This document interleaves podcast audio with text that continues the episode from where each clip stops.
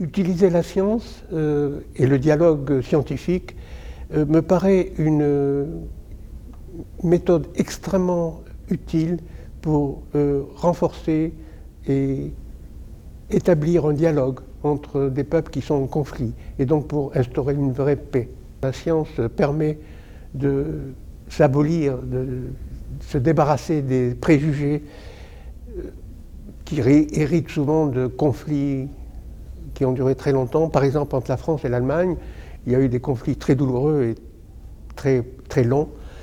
Depuis quelques années, disons depuis la fin de la Deuxième Guerre mondiale et l'établissement de la communauté européenne, de plus en plus de scientifiques sont échangés entre les laboratoires et je constate que travaillant ensemble sur des problèmes de recherche scientifique, sur des problèmes d'enseignement, on arrive à se connaître beaucoup mieux, on arrive à se débarrasser de tous les préjugés qui subsistaient et à établir un véritable dialogue. Je pourrais vous parler d'une expérience de coopération scientifique similaire à celle des conférences Malta auxquelles nous assistons aujourd'hui.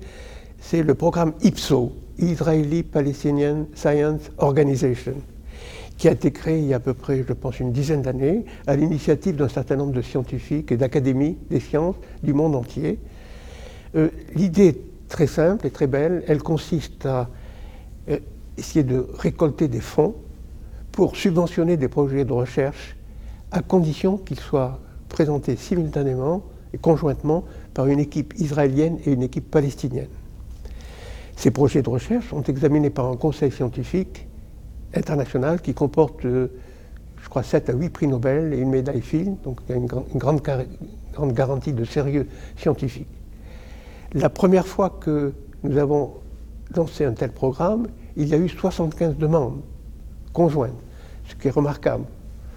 Nous n'avons pu en subventionner qu'une dizaine de très grande qualité et ces projets ont rencontré un succès évident.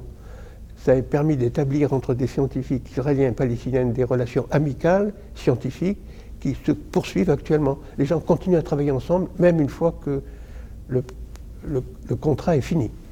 L'UNESCO a joué aussi un rôle très important en soutenant ce projet et en permettant à l'organisation euh, matérielle de ce réseau, qui n'est pas simple, de fonctionner grâce aux subventions qu'elle a accordées.